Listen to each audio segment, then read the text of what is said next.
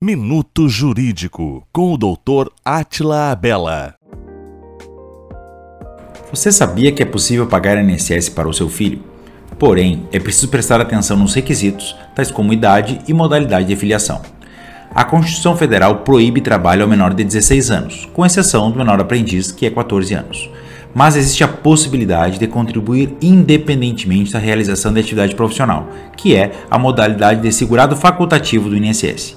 Os contribuintes facultativos são todas as pessoas que não possuem atividade remunerada e decidem contribuir para o INSS. Portanto, caso o seu filho seja estudante e não exerça atividade remunerada, poderá efetuar a inscrição no INSS na categoria de segurado facultativo a partir dos 14 anos. Caso tenha dúvidas ou queira saber mais sobre planejamento previdenciário, não deixe de procurar um advogado de sua confiança.